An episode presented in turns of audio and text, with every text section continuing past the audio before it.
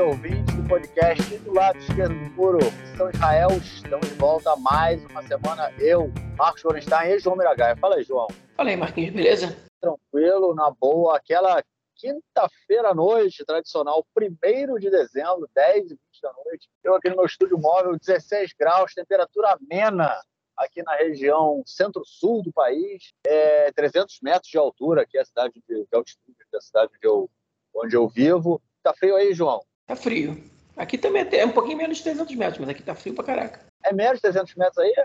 Aqui é 280. É, não sabia não. Achei que era bem mais alto, na verdade. Interessante. Eu achava que a essa região norte ela fosse mais, mais alta. Mas, enfim, é isso, né? O inverno chegando, a temperatura esfriando do lado de fora, mas no campo político a coisa anda esquentando muito.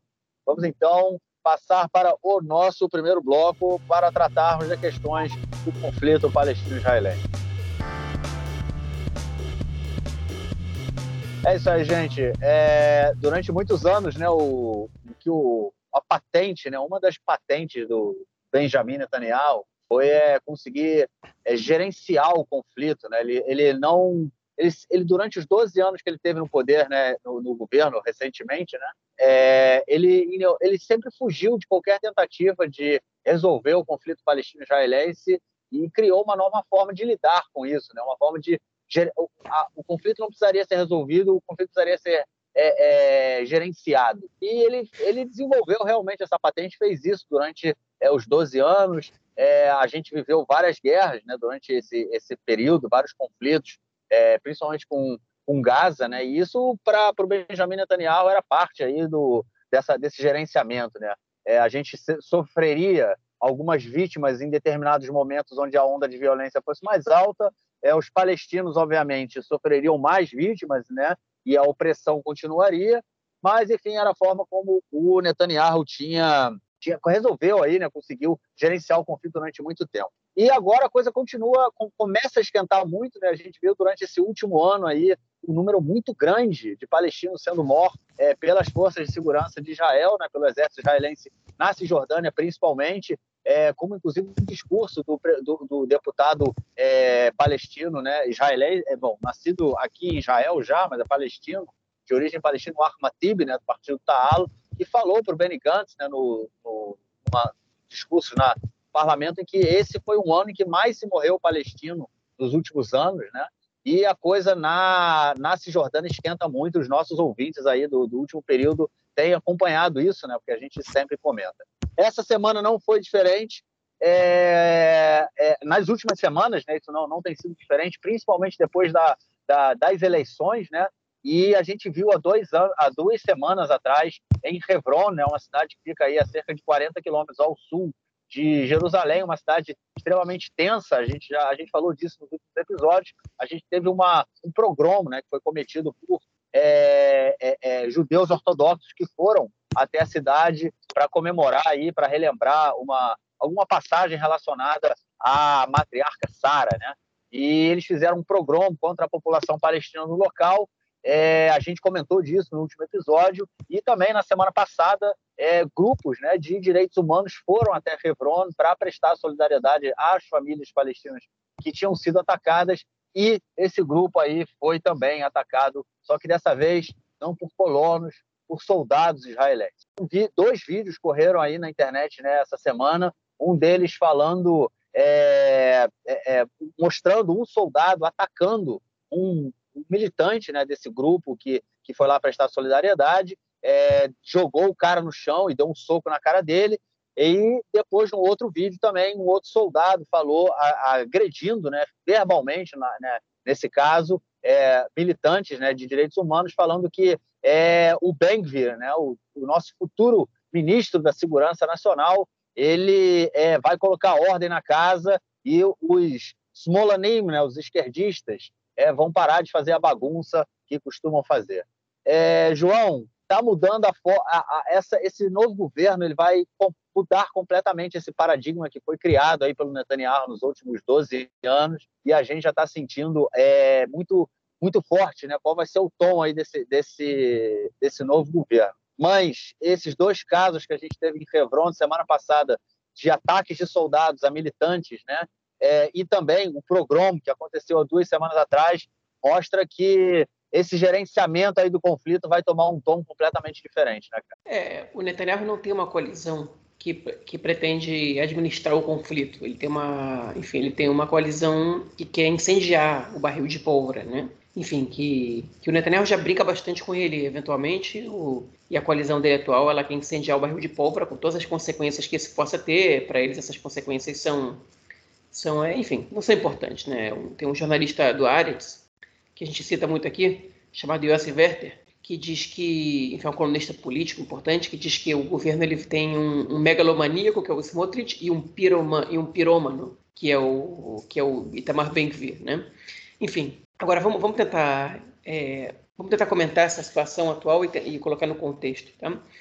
É, um, enfim, como a gente comentou na semana passada que houve um pogrom né, uma, no, no, dia da Sara, né, o dia da matriarca Sara, é, milhares de, de, israelenses vão à cidade de Hebron, que já é uma cidade muito complicada por si só, né? é, para enfim, para festejar esse dia. E nessa nesse contexto, algumas dezenas de, de pessoas ali, enfim, jogaram, jogaram pedras, agrediram palestinos, quebraram patrimônio público, etc, etc. É, enfim, e essa semana, como o Marquinhos comentou, um grupo de pessoas de um movimento de um direitos humanos chamado Bnei Avraham, que é tipo Filhos de Abraão, é, foram prestar solidariedade aos palestinos. É um movimento formado é, basicamente por judeus ortodoxos e ultra-ortodoxos, é, de esquerda, né, que é uma coisa que não é muito comum em Israel, que foram lá prestar solidariedade aos palestinos pelo que eles sofreram. E nisso aí, enfim, eles deram de frente com os soldados, soldados falando vai para lá, não quero vocês aqui e tal. E eles bateram boca, como assim? Você não pode dizer onde é que a gente pode ficar ou não. A gente conhece os limites, a gente sempre vem aqui, etc, etc, etc. E, no fim das contas, é, um soldado disse: ah, essa palhaçada de vocês vai acabar, bem viram a botar ordem na casa. Eu legendei esse vídeo, ele está tá disponível no, no Twitter, é, para quem quiser ver. E, enfim, e, e, e, no meio dessa brincadeira, um, um outro soldado simplesmente pegou um, um, dos ativistas, botou ele no chão e deu um murro na cara dele, um soco que quebrou o nariz do cara. Né? Enfim, e aí enfim, esses, os, os, vídeos circularam, porque os ativistas filmam o que acontece lá. A gente é, surpreenderam muita gente. A gente não está acostumado a ver violência de soldados contra grupos é, de direitos humanos, contra grupos de esquerda nos territórios. A gente sim vê, eventualmente, violência de soldados contra os palestinos. A gente vê violência de colonos contra movimentos de esquerda e direitos humanos. Mas os soldados não, ao contrário, os soldados têm que estar lá para proteger essas pessoas da mesma maneira que eles estão protegendo os colonos, né? Eles estão lá para proteger os israelenses, e Hebron especificamente é um lugar onde muitos grupos de direitos humanos é, fazem visitas né, para mostrar uma realidade mais complexa e talvez mais cruel do, de todos os territórios. Né? Enfim. Deixa eu só fazer uma é... parte, João. É que você está falando da questão, da questão da violência, né? É, você, uhum. A gente não costuma ver, né? Você colocou a violência dos soldados contra grupos de direitos humanos. Aí você falou da violência dos colonos, né? Contra, sim, esses grupos e dos colonos contra os soldados também, né? É importante deixar claro que é, os grupos de direitos humanos é, não atacam soldados e não é esse, não é essa a, a, o tom, né? A questão não, não é com os soldados em si, quando os grupos de direitos humanos vão até essas é, é, fazer essas atividades. Né? A questão com os colonos. É, e eu acho que é importante também dizer que muitas vezes isso há vários vídeos também que correm aí nas redes sociais mostrando, principalmente do pessoal que trabalha com aquela organização Betselem, né? É, que eles filmam colonos né, agredindo soldados muitas vezes, jogando pedras em soldados, dando pauladas em soldados, quando eles tentam é, é, proteger de alguma certa forma, vamos dizer assim, ou afastar os colonos é, de palestinos que eles estão agredindo. Né? Então, essa violência dos colonos também, muitas vezes, é contra os soldados. E lembrando que nesse, no dia do progrom, né, uma soldada é, que vive em Hebron, inclusive, ela foi agredida por, por um dos terroristas que estavam ali agredindo os palestinos. Então, é a, a, violência da direita ela também é contra os soldados, não somente contra os, os militantes de direitos humanos. Pois é, então, mas caso, esse caso surpreendeu por quê? Ele surpreende porque você está vendo soldados agredindo israelenses, já que eles deviam proteger, e ele surpreende porque, porque ele mostra soldados é, manifestando opinião política, né? E, inclusive provocando os manifestantes, como foi o caso desse soldado, o que é proibido pelo Exército. O Exército é uma instituição é, é pública, okay? é um exército é, obrigatório, e dentro do Exército é proibido manifestações políticas. Né? É, enfim, eu, na verdade, é, acabei de ler isso num, livro que eu estou lendo, é, até 2007, o chefe do exército, quando ele deixava o serviço militar, ele podia, ele podia entrar para a política imediatamente. A partir de 2007, ele precisou de um período de três anos né, para poder integrar, para poder fazer parte da política, para poder exercer um cargo, para poder se candidatar e etc. E por que isso acontece? Né, por ser ministro, né? Isso acontece, inicialmente se pensa que era para proteger, é, enfim, o, a, a, política né, de, de, militares oportunistas e tal, mas na verdade isso é para proteger o próprio exército, né, de, de que um, um, um sei lá, um, um, comandante, um general, quem seja, ele, ele é, tome uma determinada atitude pensando no futuro político dele e não no que é melhor para o país, né? Então, enfim, esses três anos, que é um tempo também de, de, fil, de filtragem, que é como se chama, para você poder dar para essa pessoa tempo para pensar, tempo para ele ser esquecido um pouco, né? Tempo para ele não estar tá tão em evidência, etc. É, enfim, então foram duas questões muito, muito significativas. Não vou dizer para vocês que isso nunca aconteceu, é evidente que isso já aconteceu. Em alguns momentos isso foi muito grave também, como por exemplo no plano de desconexão de Gaza, quando ele foi colocado em prática em 2005, né, que Israel retirou os, os colonos e os militares é, da faixa de Gaza, é, enfim, alguns soldados se recusaram a obedecer ordens dos seus comandantes porque não queriam retirar os colonos dali. Enfim, então tudo isso é muito, é muito relevante, é, mas dessa vez esse, essa situação ganhou alguns contornos diferentes é, por causa das reações que eles tiveram. Né? Quais foram essas reações? Primeiro de tudo, é, o Itamar Ben-Gvir, que foi citado, né, ele, ele imediatamente ele saiu em defesa dos soldados, dizendo que vocês não sabem o que, que esses militantes da extrema esquerda, assim, eu estou parafraseando enfim, o Ben-Gvir, né, fazem, eles chegam lá e, e provocam os soldados e cospem e batem neles e tal e tal. Então, é, então o soldado que deu um soco ali, ele estava sendo provocado, enfim ele basicamente o, o, o, sujeito que vai ser, a gente vai comentar no próximo bloco, o próximo ministro da, da Segurança Nacional, não é nem mais da Segurança Pública, da Segurança Nacional, ele é, saiu em defesa de um soldado agressor, um soldado que agrediu um militante que não havia ameaçado a sua, a sua segurança, né? não, não, havia levantado a mão para o soldado. Né? Enfim, e, e, e, o ministro, o futuro ministro, ele vai lá e justifica a agressão do soldado.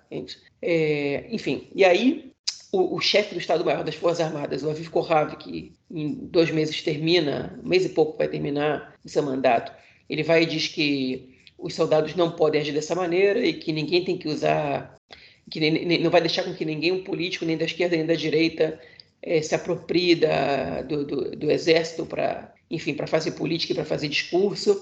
Né? A mensagem foi claramente para o Ben-Gvir. Aí o Netanyahu entrou na história dizer, pedindo para nenhum político, dizendo a mesma coisa que o, que o Kohav, por favor, deixe o exército de lado, é uma instituição neutra. É, enfim, e o Ben-Gvir vai lá e responde dizendo que a pena que esse soldado que fez, é, que, que, que falou dele, né? porque o outro soldado ainda não foi julgado, mas esse soldado que falou do Ben-Gvir, né, que disse que ele vai botar ordem na casa, a pena que ele levou foi severa demais que ele não devia ter dito isso, mas que a pena foi severa demais e que ele respeita o exército, mas não concorda.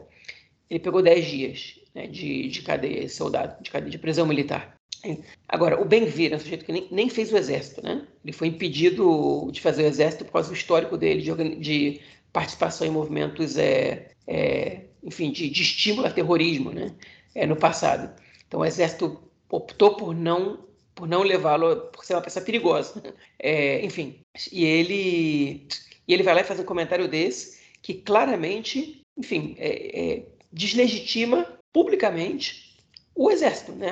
as forças militares. Ele tem que respeitar a decisão tomada pelo exército, o que os políticos fazem em geral. Né? Ele não foi, o comentário dele não foi o pior de todos, o pior de todos foi do Shlomo Kerry do Likud, que disse que o, o militante teve o que ele merecia pela provocação que ele fez.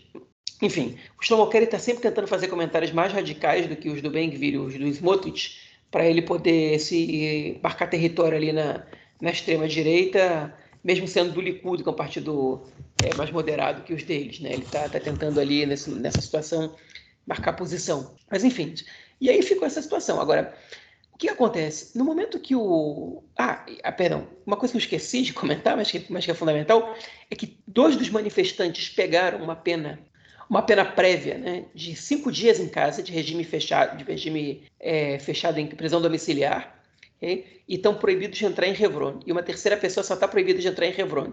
Ou seja, os, os manifestantes que foram agredidos, eles estão proibidos de entrar em Hebron. O Ben-Gvir pediu uma, uma, uma, investigação da polícia urgente para saber se, se essas pessoas tinham sido tinham provocado os soldados, tinham agredido os soldados e previamente pediram a prisão deles. Ou seja, o fulano vai lá, é agredido antes que a investigação tenha qualquer consequência, qualquer resultado, eles estão, é, eles estão, eles estão presos. Né? Os, os, caras foram presos. Enfim, um negócio de louco. Então, o, o fator bem está funcionando. A primeira coisa que ele fez foi pedir investigação, foi culpar os caras sem prova nenhuma de que eles tivessem feito nada, porque aparentemente eles não fizeram. Os jornalistas presentes disseram que eles não fizeram nada. Hein? Eles foram agredidos, né? um deles foi agredido, alguns outros também, né? Enfim, e no final das contas o que aconteceu foi que eles foram punidos também. Os soldados vão ser punidos? Vão, mas os civis agredidos foram punidos também. Isso é uma vitória, não só do bem-ver, ok? Isso é uma vitória de quem quer é, é, transformar o exército numa milícia, no exército particular, ok? O exército que é para ser uma instituição neutra, uma instituição que, que não segue é, é doutrinas políticas, ok? Enfim, que que obviamente segue determinações do, de, do, do, governo, mas, mas que tem, tem suas regras e essas regras são respeitadas, ela está sendo, enfim, está sendo alvo de tentativas de manipulação e o Ben-Gvir entende muito bem como funciona, pelo menos para parte da população, é, a relação com o exército, ele diz que, antes de tudo, a gente tem que dar respaldo aos soldados, porque eles estão ali, eles estão arriscando a vida, eles que estão ali defendendo as pessoas, etc, etc, etc.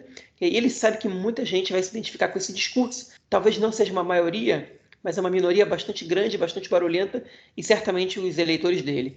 Então, o que está acontecendo aí é que a guerra de narrativa ela favorece a extrema-direita e ela deslegitima os, os grandes, os, os, os, mais importantes do alto escalão do comandante do, do exército, né? os generais que estão tentando cumprir as regras, cumprir as leis e colocam o exército como, como uma ferramenta da extrema-direita, que é o que ele pode passar a ser a partir de agora. Enfim, é muito preocupante. Essa situação ela ilustrou a situação preocupante que a gente vai viver agora. O exército não vai ser a única delas, a polícia também. A polícia já estava já tava vendo isso no último governo Netanyahu como uma arma de, de defesa do Netanyahu né, das manifestações que, que faziam na frente da casa dele, como, como, como a polícia era usada pelo ministro da Segurança Pública de uma maneira é, política, né, e, outras, e outras organizações públicas também. E agora a gente vai ver o Exército, que, que era um, talvez um dos últimos bastiões é, da neutralidade do, do, do, Estado, né, do sionismo. Neutralidade, eu digo nem de esquerda nem de direita, obviamente que o Exército é o Exército de Israel, não é o Exército dos Palestinos, e é um exército ainda que tem a participação de não-judeus, é um exército essencialmente judaico, né? É, enfim, mas é, então ele, obviamente que ele não tem, é, ele não é neutro em relação a, a questões judaicas frente, frente, frente à questão árabe, palestina, é, mas enfim, mas entre os judeus, pelo menos, entre os israelenses, de maneira geral, é uma organização de Estado, não de governo. E ela está aí em processo de se transformar numa milícia. Ela, isso não vai acontecer em dois dias, mas é muito preocupante o, esse, o, que, tá, o que aconteceu agora. Muito, muito, muito preocupante. O governo nem, nem foi empossado e a gente está vendo o tamanho do estrago que ele pode causar nas Forças Armadas. Hein? Mas, enfim, já disse o que, o que eu tinha que falar sobre isso, eu passo, passo a bola para o Marquinhos. É, eu acho que o, final aí da sua fala é o que resume tudo, né? Eu acho que é a preocupação que a gente tem que ter é, em relação a eventos futuros, eu acho que a, prisão né, desses é, militantes é, é de direitos humanos é uma coisa absurda, né? Sim, é fora do comum. Como eu comentei no, no, no episódio passado, né, que a gente falou é, de vários esquemas de coalizão, é, acordos de coalizão que estavam sendo assinados, né, as, as, as, trocas aí, tudo que os partidos estão fazendo para receber, para assinar na, na coalizão com Netanyahu, e também o discurso deles, né, o, o Rabino, que falou que não tinha problema de. É, é, o Rabino Druckmann, né, que é ligado aí ao partido dos Smotrich, falando que não teria problema de viver num Medinat Alahá, enfim, a gente já está vendo o tom do governo, né? É, e é isso, a gente, como você colocou no final, a gente não, tem nem o governo empossado, a gente já vê um aumento da violência é, em vários é, é, setores, dentro, tanto dentro da, da, da, do território israelense, né, como dentro da, como na, na, na, faixa, na, na Cisjordânia, principalmente. É, e, enfim, é preocupa, e, e, é preocupante realmente que, que e, eu acredito que a gente vai começar a ver é, a, a repressão aos movimentos de direitos humanos é, eles vão tentar, de qualquer forma, cortar a, a, o investimento, né? não o investimento, o apoio né, que instituições externas fazem né, a esses movimentos, né, principalmente aí o, o Keren Hadashah, a gente comentou isso no último episódio, e, enfim, é, vai ser um momento aí bem, bem complicado. Os próximos anos serão anos bem complicados aí para movimentos sociais de uma forma geral aqui em Israel, eu acho. É, e a gente vai ter que vai ter que estar tá pronto aí para responder. Inclusive amanhã tem uma, uma visita organizada pelo, pela organização Quebrando o Silêncio, né, que é uma organização de ex-soldados, já comentamos dela várias vezes aqui. É, eles estão organizando uma, uma visita a Hebron com o apoio de outras, eu acho que tem, sei lá, 15 organizações de direitos humanos apoiando é, essa, essa visita, ou seja, vai ser uma visita de solidariedade com vários ônibus, a ideia é chegar lá com muita gente, é, e enfim, vamos ver, né, porque é, Hebron, é, é, é para o ouvinte que não sabe, como o João falou lá no início, né, é, uma, é, um, é uma questão, é muito complicado, é uma cidade que ela há anos, né, um, um século quase, que ela passa por uma série de, de questões sérias, a gente pode fazer, fazer, até um podcast especial sobre Hebron, né, que tem muito que falar sobre a cidade. É, e, enfim, a gente não sabe o que, que, o que, que vai acontecer num momento tão tenso desse, né? É, chegar lá um grupo grande de pessoas. Lembrando que o Bengvir, né, ele mora no assentamento de Criat Arba, que é colado em Hebron. É um assentamento que ele tem é, é uma, um portão que divide Hebron. Não, não, não. Da... Bengvir mora em Hebron. O Bengvir mora em Hebron. Ele... Não, ele mora em Hebron. Não, cara, ele mora em Criatarba. Teve até o atentado lá nas, há três não. semanas atrás, falaram que era na casa dele. Não, não, não. O Ben mora em Hebron. Ele já morou em Criatarba, hoje ele mora em Hebron. A gente tem dois Havre Knesset, é a primeira vez na história que moram em Hebron. O Itamar Ben e a Orit Struk. Ele mora em Hebron, Hebron, na cidade. Ele é um dos 750 judeus que moram em Hebron. Então, ele, enfim, é a cidade dele. Então, eu acredito que, como o soldado falou, amanhã vai ter que ver como é que esses movimentos de direitos humanos vão ser recebidos na cidade do Benvir, o próximo ministro da, da Segurança Nacional. É, e aí eu já emendo, então, na segunda notícia, João, na segunda notícia do bloco, que é sobre a continuidade da violência nos territórios ocupados. Essa semana a gente teve mais cinco palestinos mortos aí pelas forças é, de, de Israel. É, eu já perdi o número, cara. Eu acho que, é, é, como o Tibi falou, né? É, esse é o ano mais sangrento. Acho que já passaram já passou com certeza de mais de 100 palestinos mortos. Eu me lembro que há um tempo atrás eu até tinha feito. É, a gente estava em outubro ainda, final de outubro. Eu falei, cara, se o ano acabasse agora, a gente já teria uma média de dois palestinos mortos por semana. E esse número só vem aumentando. E a gente está começando ainda o mês de dezembro é, sangrento, hein, cara? Vamos ver o que a gente vê pela frente aí com esse novo governo, né? Foi mal, Marquinhos. Acabei de fazer, dar uma olhada aqui para tirar a dúvida. O, ben, realmente mora em, em Kiryat Arba, não em Hebron. Simplesmente, como, como o assentamento de Kiryat Arba é colado na, em Hebron, parece que muitos jornalistas estão dizem que ele mora em Hebron, talvez por, por ser parte da região. Mas, enfim. É, sobre o que você falou sobre o, o período tá sangrento. Pois é, é, essa, é, essa é uma questão bastante, bastante importante, que, que merece uma atenção especial da gente, porque é, a gente está vivendo o ano com, a maior, com o maior número de mortos, é, porque enfim, maior número de mortos desde, o, desde a da segunda intifada, né, desde 2005. Okay? E quando eu falo com o maior número de mortos, o que, que eu estou me referindo? É, até a reportagem do Aretz, há três dias, tinham morrido 136 palestinos na, na, na Cisjordânia esse ano, em 2022, em comparação a, é, se não me engano, 91 em 2021. Só que desde que essa matéria foi publicada, morreram, se não me engano, mais cinco palestinos, já passou de 140, ok? Ou seja, é um número muito alto de palestinos que foram mortos em confrontos com, com o exército okay? desde o início do ano. Né? É praticamente mais que uma a cada três dias, né? É, enfim, foi de, foi de 91, é, não, foram de 76 para 141 palestinos mortos esse ano. Contando, não vai parar nesse número, infelizmente. O número de atentados cometidos pelos palestinos contra colonos, soldados ou enfim, outros civis israelenses que subiu de 91 em 2021 para 281 até agora, ou seja, um número é, mais que triplicou. Hein?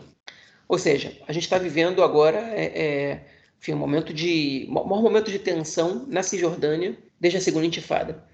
É, enfim, tudo isso né, nesse contexto desse novo governo que vai, que vai entrar agora, que é um governo perigosíssimo né, para a manutenção da estabilidade é, do local.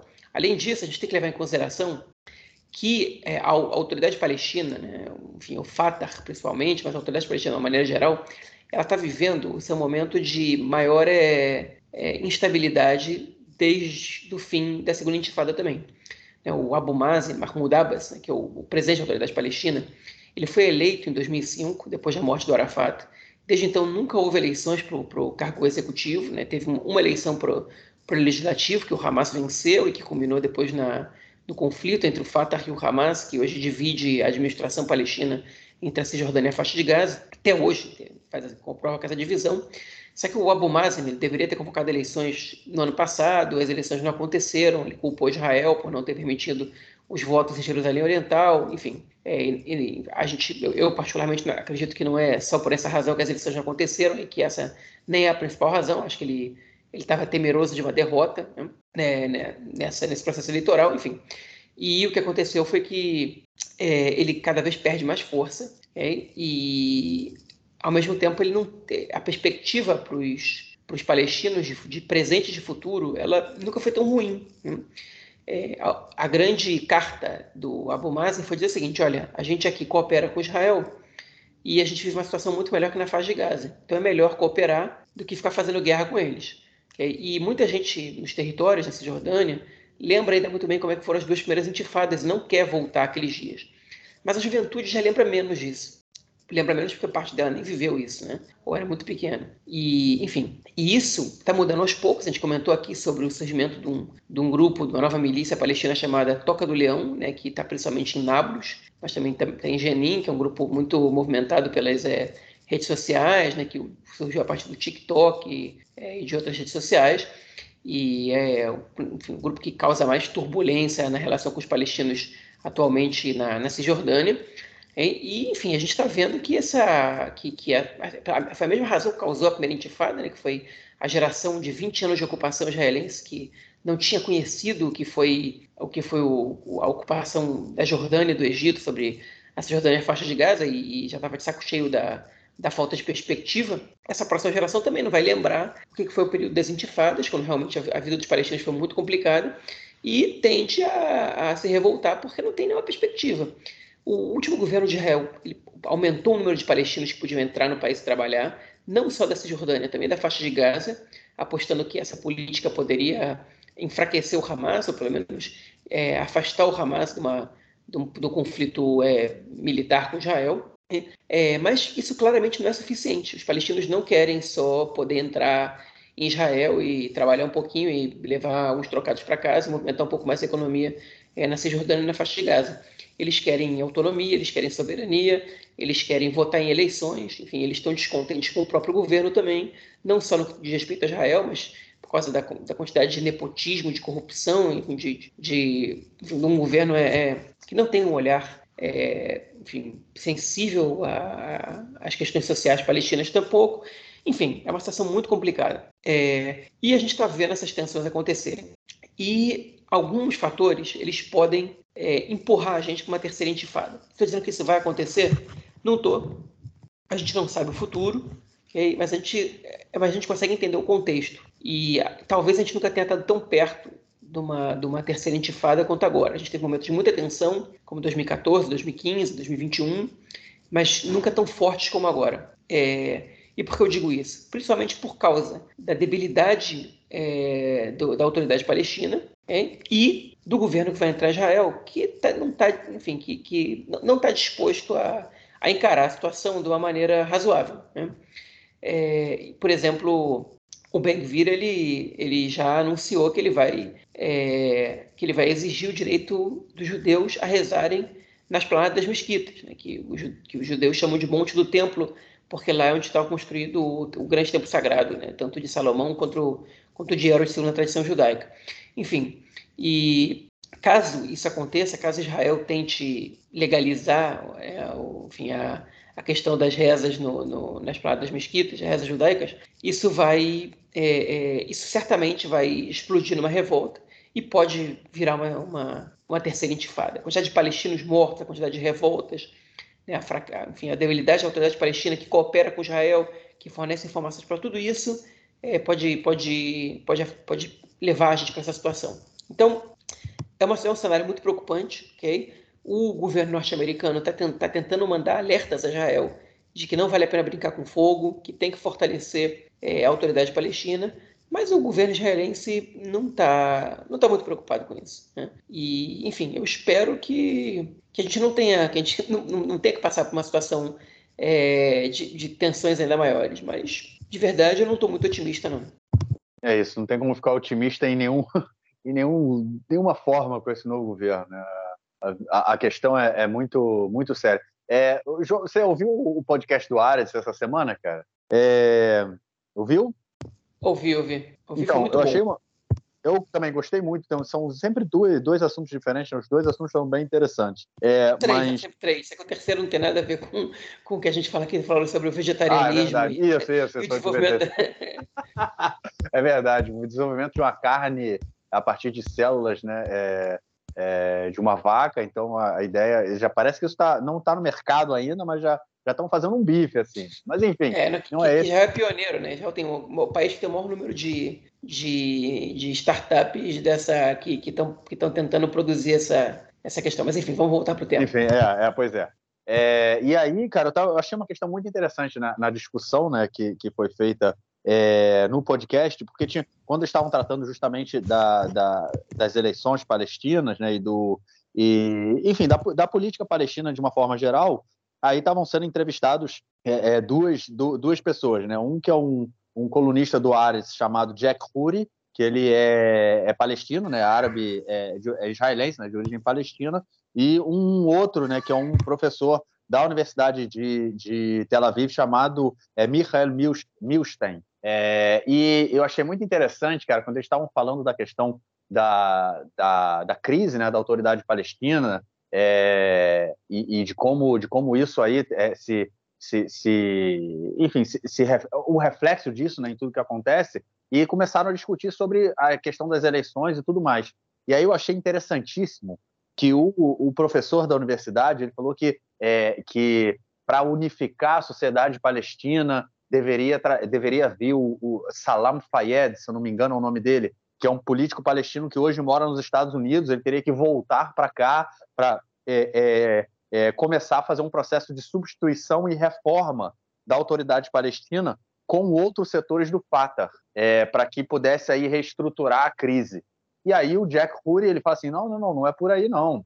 É, tem que ser um projeto é, é, popular, um projeto que surja da base, porque o, o problema da autoridade palestina ele está ali de ser, um, de ser uma questão, de ser uma, uma é, é um grupo elitista, né, que, que não tem nenhuma é, é, já perdeu completamente o apoio né, da população palestina como um todo. Então tem que ser uma, uma reestruturação que ela não pode ser, ela, ela, ela tem que ser feita da base, uma coisa muito mais é, é de baixo, né? E eu achei muito interessante essas duas visões, que a visão do professor é, é, da Universidade Israelense, judeu da Universidade de Tel Aviv, é uma visão extremamente, é, vamos dizer assim, é, orientalista né, e paternalista, daquela coisa de ver, ó, oh, não, tem que vir um cara aqui que vai mudar e vai transformar, e o outro fala, não, não, não, não, amigo, você quer manter as mesmas elites no poder, as mesmas elites que estão aí desde a criação da autoridade palestina, e não é isso que a população palestina quer.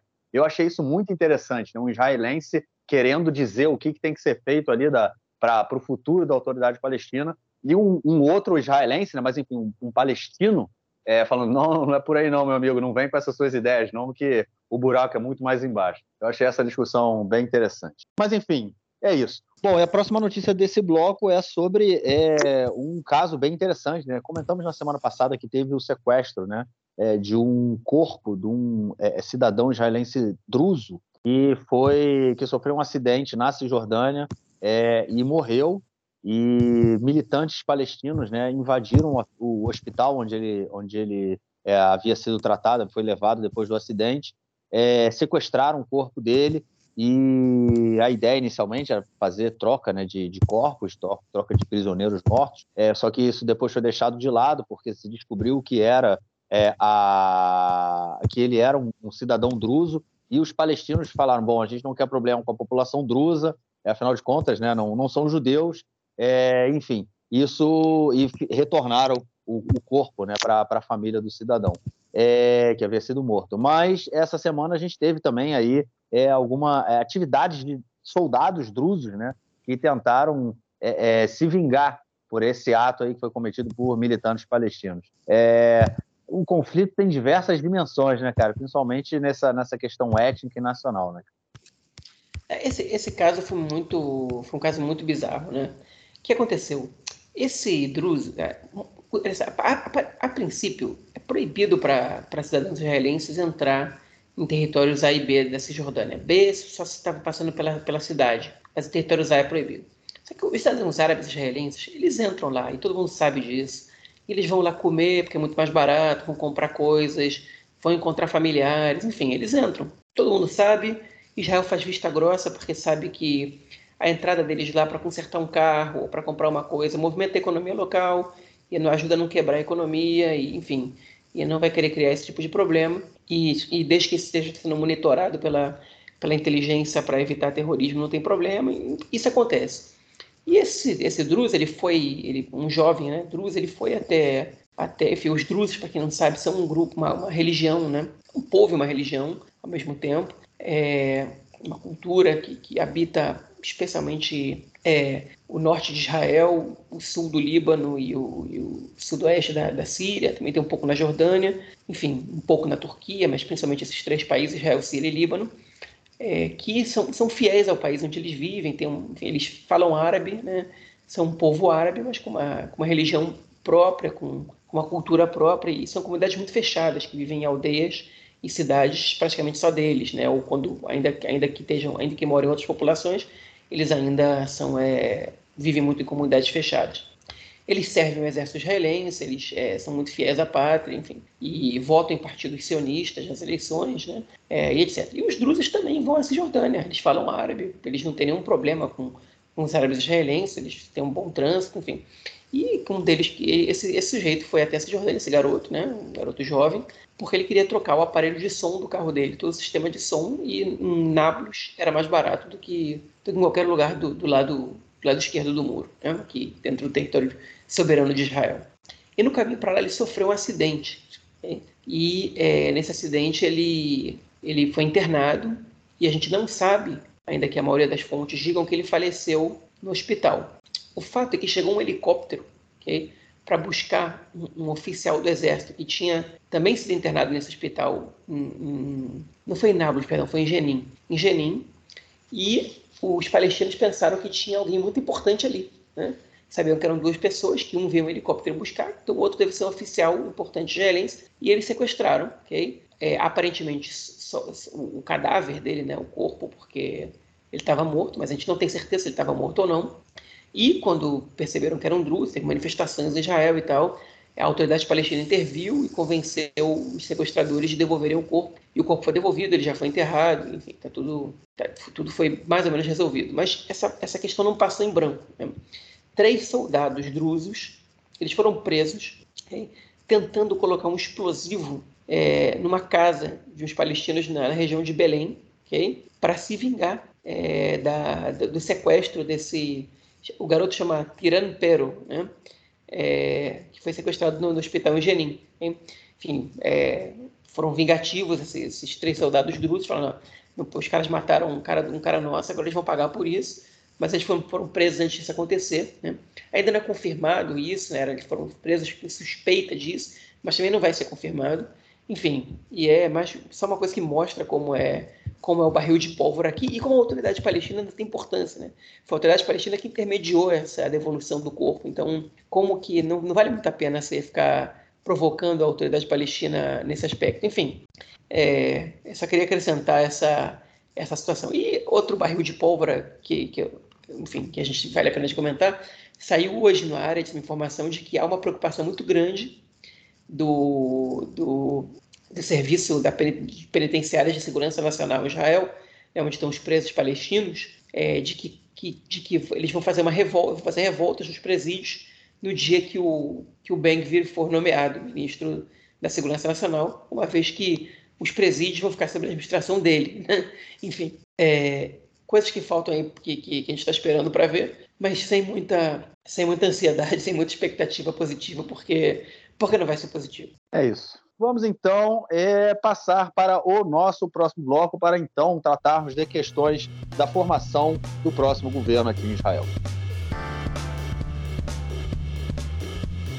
Bom, gente, o, o tempo está passando, né? O Netanyahu, inclusive, é, vai pedir a extensão do mandato né, que ele recebeu do presidente para construir o, o, o, governo, né? Para quem não lembra, a gente comentou isso nesse período de tantas eleições. É, o, o, mandato, o Netanyahu ganhou o mandato, ganhou o direito de formar o governo. Ele tem 28 dias para formar o governo. Caso ele não consiga, ele pode pedir uma prorrogação e o presidente avalia se dá ou não a, é, a prorrogação a ele. É, enfim, e agora, depois de um período aí de, é, de, de, discussões emperradas, né? Essa semana a gente começou a ter uma série de, de avanços aí na formação da coalizão, principalmente no que diz respeito é, é, é, do partido de Sionuta Dativ, né, do sionismo religioso, que era ali o principal, é, a principal pedra né, no sapato do Netanyahu. E a primeira delas foi a seguinte, né, João? É, na verdade, o Partido do Sionismo Religioso né, ele é composto por três partidos, né? O partido do Smotrich, o partido do Ben-Gvir e o outro partido chamado Noam, né? Que é um partido do, do Avi Maoz. Ele é um cara extremamente racista, homofóbico, toda aquela coisa de ruim, né? É fascista, né? Aquelas coisas que a gente conhece, né? É ele, né? Um cara, uma pessoa extremamente simpática, né? E ele vai receber aí uma série de cargos, né? Dentro do próximo governo, inclusive cargos direcionados diretamente ao relacionados diretamente ao escritório, né, ao vamos dizer assim, ao escritório do primeiro-ministro israelense e outros dentro do, é, do Ministério da Educação. É, João, vou até respirar fundo antes de passar a fala para você, porque ver um cara desse no Ministério da Educação, independente de onde, de que setor do Ministério e de que cargo ele tenha, é uma coisa extremamente preocupante. Ele que disse que, apesar de não estar num acordo de coalizão, ele vai fazer de tudo para é, impedir que no próximo ano aconteça em Jerusalém a parada LGBT. É... E aí, João, o que você tem a dizer sobre isso, cara? É muito estranho que o Avmos, ele, ele disputou as eleições, né? o partido dele, o NOM, disputou as eleições em conjunto com o sionismo religioso e o Força Judaica, né? do Motrich do Ben-Gvir. Só que ele, era, ele foi uma pessoa, ele é o número 11 da lista, né? E na hora de negociar a entrada no governo, cada partido decidiu negociar sozinho. E o Av Maoz, ele representa uma cadeira. Okay? O, os partidos que compõem a coalizão do Netanyahu, juntos, são 64 cadeiras. Que isso quer dizer? Que o Netanyahu ele não precisa do Av Maoz para formar a coalizão, nem para formar o governo. E mesmo assim, ele se sentou com o Av Maoz e fez um acordo de coalizão, okay? inicialmente dando para ele é, uma, enfim, uma, espécie de ministério chamado Autoridade da Identidade Judaica, né? Reshuta Zeuta Yehudit, que a gente não sabe exatamente o que, que, que, isso quer dizer, mas nas suas mãos ele vai ter, enfim, alguma, algum orçamento e, e alguns programas né, do governo para tocar, que já era demais, né? que já era desproporcional. Cara, enfim, sujeito, bom, um exército de um homem só receber, receber um orçamento desse. E o que foi divulgado hoje pelo Demarker, um jornal aqui em Israel, um jornal especializado em economia, uma espécie de valor econômico daqui, ou, é, mas, mas enfim, mas também trata de outros temas, é que o Avi Maoz, ele também negociou com Netanyahu e recebeu, mas eles não queriam tornar público, é, que ele tenha, é, que ele seja tipo uma espécie de ministro do Ministério da Educação, ou seja, não é, não é ministro da Educação, é que dentro da pasta da educação, alguns setores vão passar para ele, é, ele, vai, ele vai ser responsável por esses setores. Okay? E essa, essa pasta, enquanto a, essa, esse, essa autoridade de identidade judaica ele daria um, 15 funcionários fixos e um orçamento de 150 milhões de shekel por ano, é, as questões relacionadas à educação lhe dariam um orçamento anual de 2 bilhões de shekel por ano, ok? ou mais ou menos é, 670 milhões de dólares na, na cotação atual. É, enfim, então ele, ele teria acesso, ele teria poder sobre várias questões relacionadas à educação que a gente ainda não sabe quais são, mas que é muito preocupante tratando de um dos caras mais reacionários, né, mais retrógrados que, que já passaram pela Knesset na história, se não o cara mais retrógrado, que o Netanyahu deu para ele, assim de bobeira, sem mais nem menos, esse, esse, todo esse poder. Enfim, não dá para compreender o que, que o Netanyahu está ganhando em troca, não dá para compreender. Né? Se for uma coisa que o Netanyahu tinha já prometido para ele, olha só, aceita entrar como número 11 da lista, que eu não quero perder os votos, eu te garanto isso depois, e Netanyahu teve que dar para ele, enfim, é muito é muito impressionante do ponto de vista negativo, né? Que, enfim, não é o Ben-Gvir que tem seis deputados, né? Ou o Smotrich que tem que tem sete, enfim, que ele depende dessas pessoas, senão ele não forma a coalizão. É esse sujeito só, talvez seja o pior de todos. É difícil falar quem é o pior de todos nessa brincadeira aí, mas talvez talvez seja ele, né? Enfim, agora o que o Netanyahu está dando para os outros não é menos pior, ok? O Ben-Gvir, a gente sabia que ele queria ser o ministro da Segurança Pública, okay? que é basicamente o ministro que comanda a polícia. Mas o Ben-Gvir ele não estava satisfeito só com isso, ele queria ser um super ministro da Segurança Pública. Então, nessa brincadeira, ele não só vai ser ministro da Segurança Pública, como ele conseguiu convencer, né, nesse, nesse, nesse acordo de coalizão, o governo de aprovar determinadas leis, é, por exemplo, uns, uns, tipos de excludentes de licitude, que, enfim, que tem para os soldados e para os policiais, especialmente para os policiais, mais, é, mais liberdade para usar a força. É, ele, ele conseguiu que o ministro tenha pleno comando sobre o, o chefe da polícia, né? que ele possa interferir em decisões do chefe da polícia e, como cereja do bolo, ele vai ser responsável pelas 22 unidades do MAGAV, do Mistério da Gvul, que é a Polícia da Fronteira, que é formada por soldados, né? a gente está fazendo serviço militar, que, é, que em geral, que, historicamente, eles estão sob comando do chefe das Forças Armadas e eles vão passar para o comando do ministro da Segurança Pública, que agora virou Segurança Nacional. Ou seja, o Ben-Gvir ele vai coordenar as 22 unidades de soldados que atuam basicamente nas, nas regiões mais sensíveis da Cisjordânia né? e de Jerusalém Oriental. Enfim, é, é, muito preocupante. Além disso, o, o, partido dele recebeu o Ministério da, do Desenvolvimento do Negev e do Galil e o Ministério da Moresha, né, Ministério do Legado, né, é, que eu não sei o que vai ser, é um ministério novo que, que, que, eles inventaram, enfim, que a gente não sabe exatamente o que, o que significa. O Smotrich foi quem recebeu mais, né, ele recebeu os dois primeiros anos do governo, né, o Ministério das Finanças, ele tentou levar para o Ministério das Finanças, como a gente comentou na semana passada, é, a, é, a, a, autoridade de administração civil é, dos territórios é, o Netanyahu não concordou que esse fosse o Ministério das Finanças, ele bateu o pé que isso tem que ficar sob, é, sob a soberania do, do, Ministério da Defesa, mas sobre, sobre determinadas questões o Ben-Gvir vai ter poder decisório, é, ou seja, ele não conseguiu levar para o ministério dele, mas ele conseguiu garantir essa influência dele ali. É, além disso, ele, ele bom, no, no, segundo terceiro ano, no terceiro e quarto ano, se governo até lá, o, o, Smotrich vai ser o ministro dos transportes e do interior, né? e ele vai deixar de ser ministro das finanças. Além disso, ele conseguiu levar outros ministérios que também são importantes. Ah, perdão, talvez ele seja ministro do interior e da educação, não dos transportes. Isso ainda está em negociação, o que seria pior ainda, a meu ver. Enfim, e ele vai receber a Comissão é, de Constituição e Justiça da Knesset, é, que é uma das comissões mais importantes, depois da Comissão de Finanças, para mim, é a comissão mais importante. É, ele vai, enfim, ele recebeu outros três ministérios. É, não sei se você lembra quais são exatamente, Marquinhos, mas eu lembro que um deles é o Ministério da, da Aliá e da Absorção, né, da Imigração Judaica e Absorção, é, que é um ministério, quando eu li a proposta do, do, do Smotrich antes das eleições, eu pensei, bom, essa proposta é balela, nunca vai passar que é para mudar a lei do retorno, né? que, é, que é a lei que permite com que qualquer pessoa que tenha pelo menos um dos quatro avós judeus possa imigrar para Israel e receber os benefícios do, do imigrante judeu. Né? Ela é uma lei que ela, que ela contraria a Alahá, que é a lei religiosa judaica. A lei religiosa judaica considera judeu só quem é filho de mãe judia, e você trazer não judeus para Israel é, desagrada um pouco os partidos ortodoxos. Né? Não judeus, obviamente, de acordo com a, com a, com a Alahá a lei religiosa.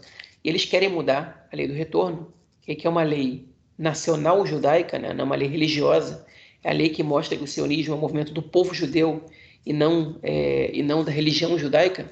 Eles querem transformar numa, na lei da religião judaica. E eu achei que eles, enfim, que isso era balela, mas todos os partidos que compõem a coalizão, com exceção do Likud, estão fechados nessa questão e estão pressionando o Likud para aprovar essa lei. O Likud resiste, aprovar essa lei, a lançar essa lei de qualquer maneira, porque eles não querem é, desagradar, não querem entrar em rota de colisão com os judeus é, da diáspora, né, do resto do mundo, que é, em sua maioria são judeus liberais. Né? E, por exemplo, aprovando essa lei com versões reformistas e conservadoras, é, dificilmente seriam consideradas para efeitos de, de, de imigração judaica. A gente sabe que a grande maioria dos judeus norte-americanos eles são das linhas liberais né, do, do, do, judaísmo, principalmente reformistas. Isso ia ser uma briga muito grande que ia afetar o apoio da comunidade judaica no exterior a Israel e, enfim, e orçamento, né, e uma série de questões. Então, é, o Likud ainda resiste a, a, isso. Eu acho que o Likud também deve resistir porque eles sabem que eles, que eles têm uma votação expressiva é, de imigrantes da ex-União Soviética, que em parte considerável não são judeus de acordo com a Allahá, né? não são filhos de mãe judia, porque foram, é, enfim, beneficiários da lei do retorno tal qual ela é hoje. Enfim, então essa é uma questão que ainda está em aberto aí. E faltaram esses dois partidos, né, que é o Chas e o Judaísmo da Torá, que algumas coisas já estão fechadas, o Judaísmo da Torá vai receber o Ministério da Construção Civil, né?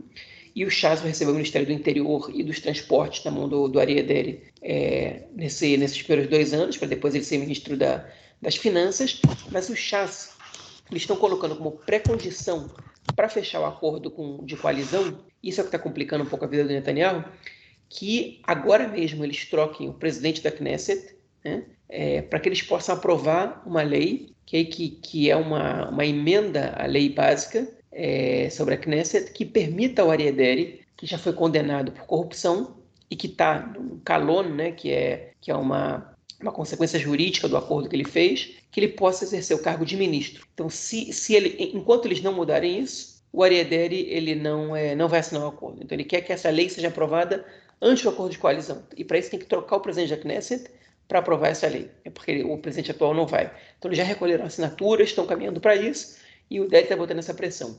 O Smotrich garantiu que esse foi um acordo histórico, que nunca é, o combate ao terrorismo, a segurança nacional é, vão receber tanta atenção de um governo como esse agora, o que me dá até medo pensar o que ele se refere. E ele disse que, que foi acordado nessa, enfim, nessa, foi, foi decidido nesse acordo de coalizão, né, foi determinado ali, que é, já vai passar por uma reforma do, do, da justiça, do judiciário do país, também inimaginável, nunca antes pensada, né? o que também amedronta um pouco, me deixa um pouco preocupado, um pouco não, bastante preocupado, mas enfim, essa é a, essa é a situação dos acordos de coalizão. Enquanto isso, é, os, os, parlamentares do Likud ainda estão aí preocupados com que, que, ministérios eles vão receber.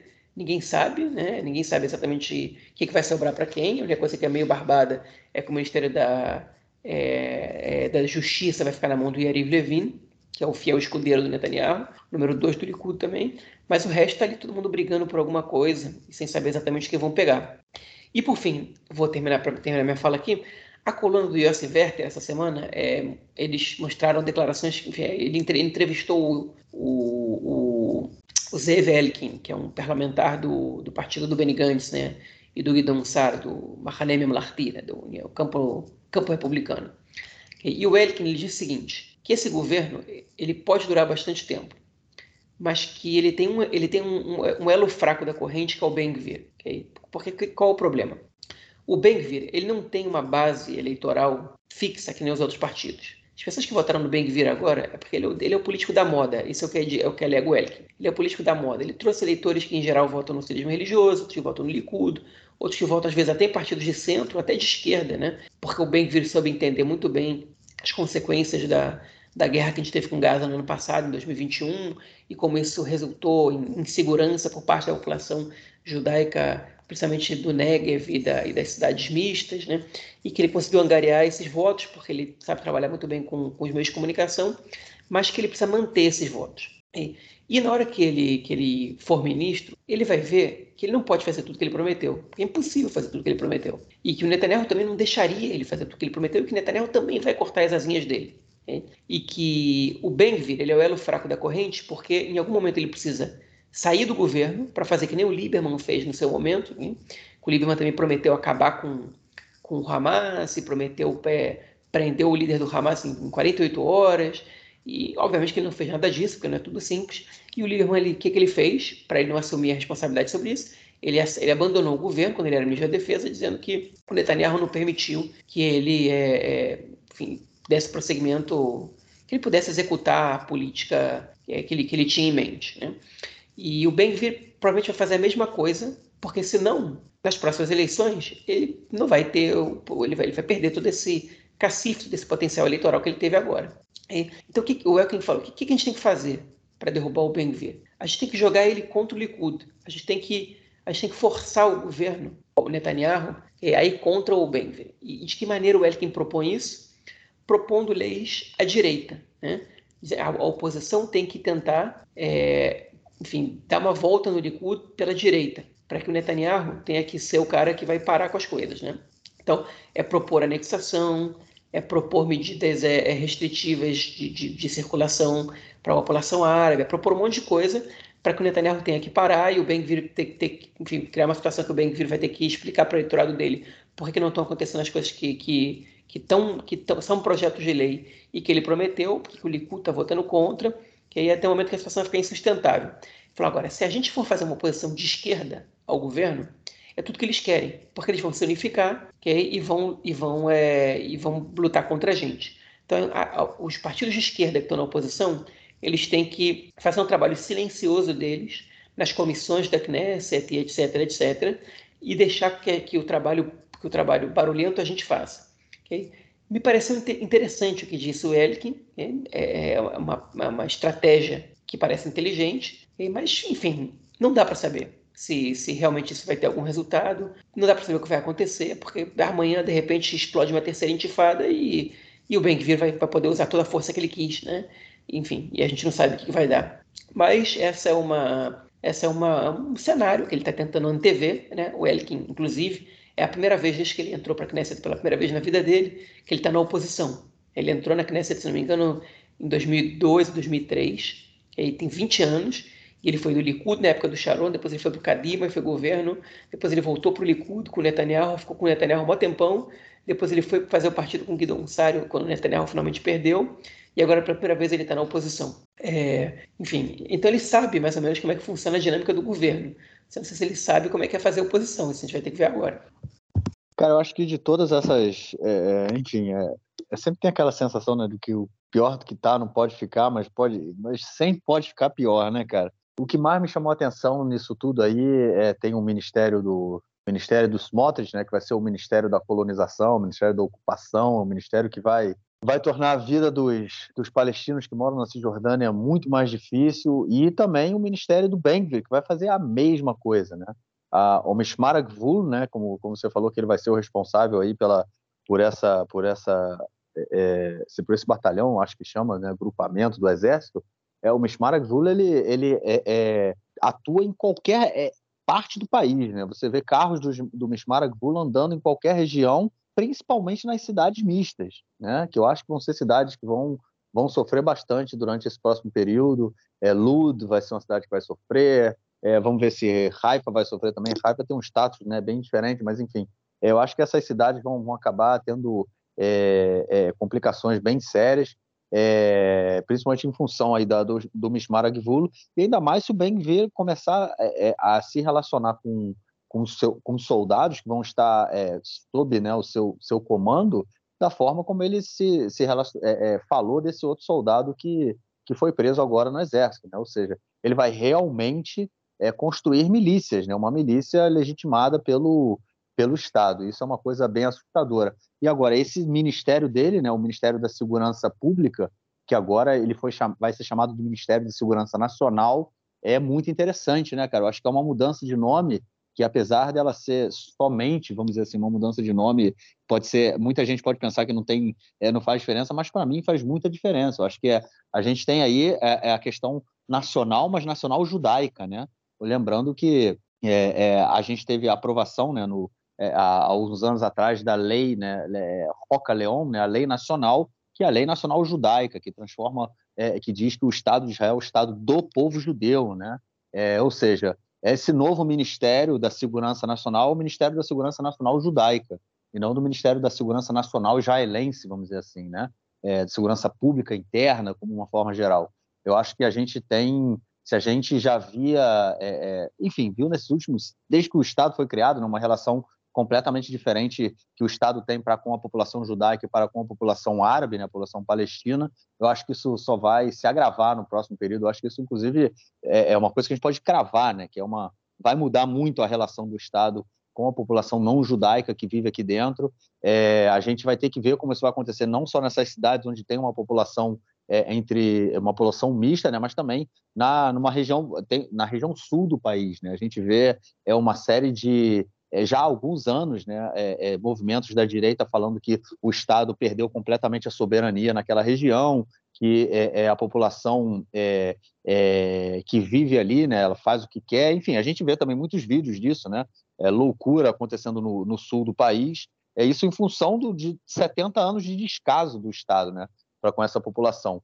E agora com o Benvir tendo aí esse poder de, de polícia, né, um poder muito forte na mão dele, é, com certeza essa a população não judaica do, do país vai ser é, a primeira a sofrer as consequências internas, né? É, com, sem sombra de dúvida, a população palestina que vive é, é para o lado de lá, né, do lado direito do muro, é, vai sofrer também de uma forma bem, é, bem, bem, bem grave, né, essa mudança aí do próximo governo. Bom, vamos então ao nosso próximo bloco para ouvirmos o comentário do camarada Nelson Burrad. Manda, mestre. Meu caro Gorens tem amigos do Conexão Israel do lado esquerdo do muro. Mandar um abraço para o João, porque eu estou transmitindo hoje diretamente de uma cidade que o João gosta muito, Zichron Yaakov. É, porque lembra a infância do João em Petrópolis, Teresópolis, Penedo. O, o, João ama a cidade de Penedo. É isso aí. Aliás, Penedo, o João gostava muito de passar na frente da casa da Malu Mader lá em Penedo. Os times israelenses de futebol deram uma parada, mas terão jogos com times de fora de Israel. A Liga Israelense está parada. O que sim segue é a Liga de Basquete. Mas todas as, as atenções do país estão ligadas à Copa do Mundo. O Canal 11 transmitindo praticamente todos os jogos e agora com a questão de ter dois jogos ao mesmo tempo, pelo menos teve na última rodada da primeira fase, Outros canais também transmitiram os jogos simultâneos, mas o canal 11 transmitindo quase todos os jogos. O último jogo do Brasil contra Camarões passou no canal 13. Mas é isso aí, todos os jogos em canal aberto com o sinal liberado também pelo site oficial da internet, o pessoal acompanhando também pelo telefone celular, com uma qualidade muito boa. O pessoal pega o celular, senta na rua, viaja no ônibus, no trem, acompanhando no celular, no carro, sem aquele problema de precisar estar em frente à TV. Lembrando que na Copa de 2006 em Israel, boa parte dos jogos fi ficaram restritos ao pay-per-view. E isso deu uma, uma rebelião lá popular, o pessoal foi reclamar na, no parlamento, e aí o parlamento botou uma lei que Copa do Mundo é interesse público e precisa passar em canal aberto. É isso aí, um grande abraço. Valeu, Nelson, obrigadão pelo comentário e, obviamente, te esperamos na semana que vem. É, João, algo mais a declarar ou a gente fica por aqui, cara? Olha, eu esqueci de comentar isso, é, mas eu vi finalmente a segunda temporada da, da série que foi premiada, que a primeira temporada foi premiada no Emmy Internacional, né? É, Teheran, e a segunda temporada é muito mais fraca que a primeira, é, mas assim como a primeira, ela tem um final muito bom, muito surpreendente. Então, enfim, é, recomendo, né? Eu gosto, quando eu gosto de uma série, eu costumo continuar vendo. E, enfim, recomendo aí essa. Já está na Apple TV, ok? Para quem tem Apple TV, para quem não tem, se dá para dar um jeitinho de ver. É isso. Bom, João, nos falamos então na semana que vem para gravarmos nosso próximo episódio. Forte abraço, cara. Abraço, até mais. Valeu.